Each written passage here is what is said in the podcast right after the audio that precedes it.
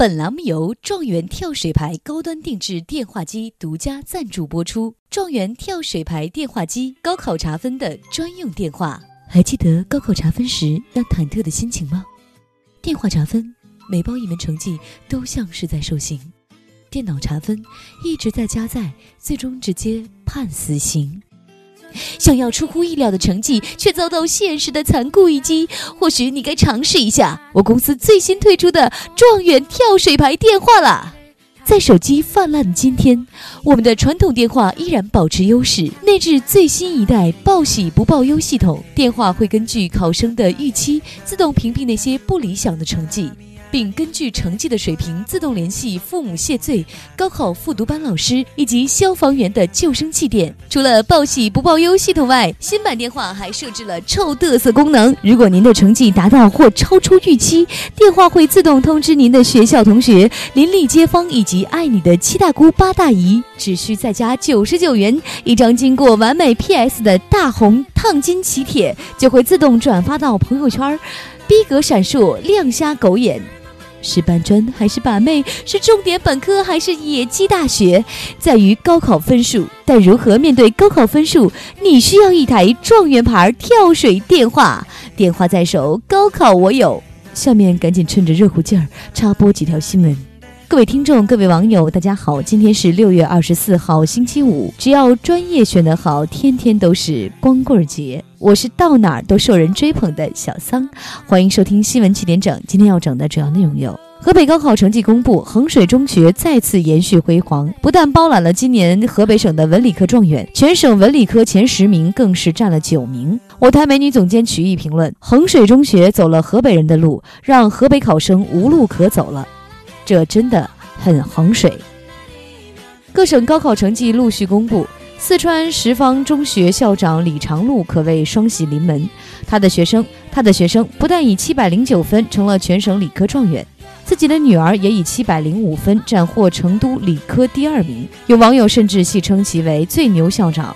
我台腿上系着红袖标的居委会傅艳杰傅大妈对此也是十分激动。如果理科第一的学生和他女儿在一起了，那李校长岂不是又成了最牛爸爸？重庆某大二学生郭飞在学校体育协会组织的减肥中，不但一个月内减肥二十六斤，实现逆袭，而且还成功获得了两千元的现金奖励。我台知名吃货胖编针对此事发表个人观点：我不减肥不是因为没有物质刺激，你们可能不知道，只有五官端正、颜值高的胖子才有资格减肥，而我这样的还要用肉来遮丑呢。有网友爆料，湖北工业大学某老师要求学生暑假写一封五百字的告白信，并认真谈一场恋爱。正在我台实习的该校学生卢小炮对于这份作业表示很为难。老师也开始嘲笑单身狗了，这哪里是什么告白信啊，分明就是让我们自我反省。针对某地小学生流鼻血一事，日前有教委官员回应称，个别小孩火气比较大，容易流鼻血，这跟跑道的异味没有关系。有网友评论，听完教委官员的回答，我流起了鼻血。有调查显示。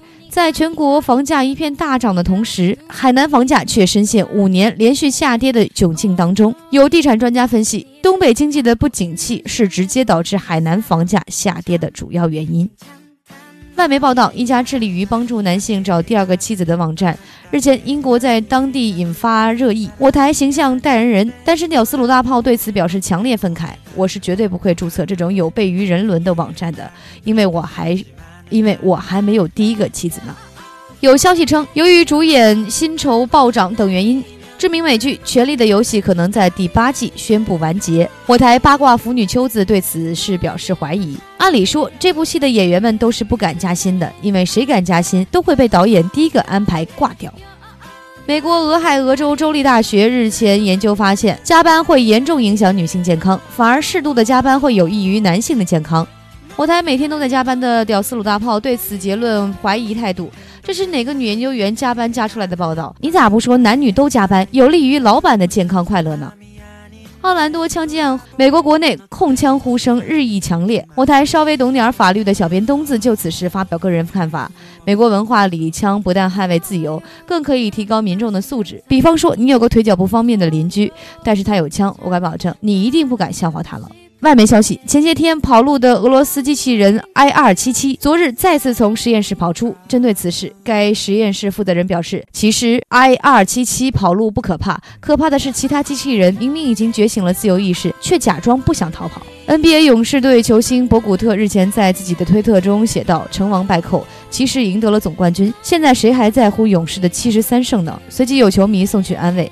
别人也许不在乎，但我在乎，因为勇士的七十三胜增加了骑士总冠军的重量。下面请听详细新闻。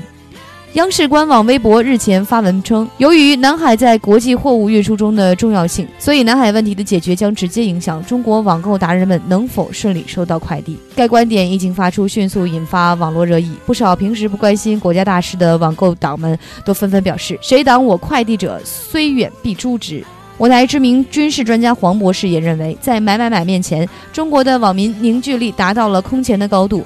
就单单收不到快递这一个理由，中国那帮败家老娘们儿也不会让帝国主义的诡计得逞的。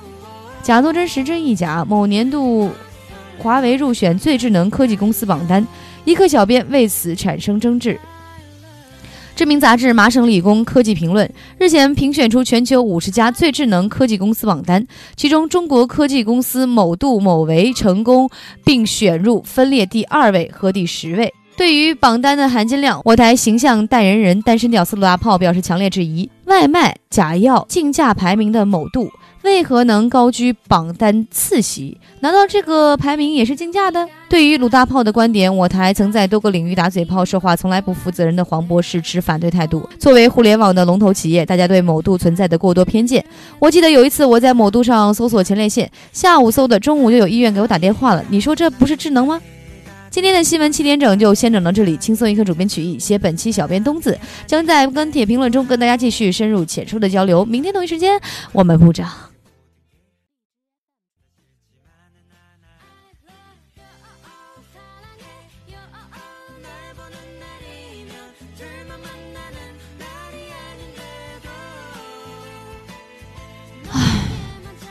这个星期又混过去了，小强啊，你在东莞还好吗？希望你回来之际没有瘦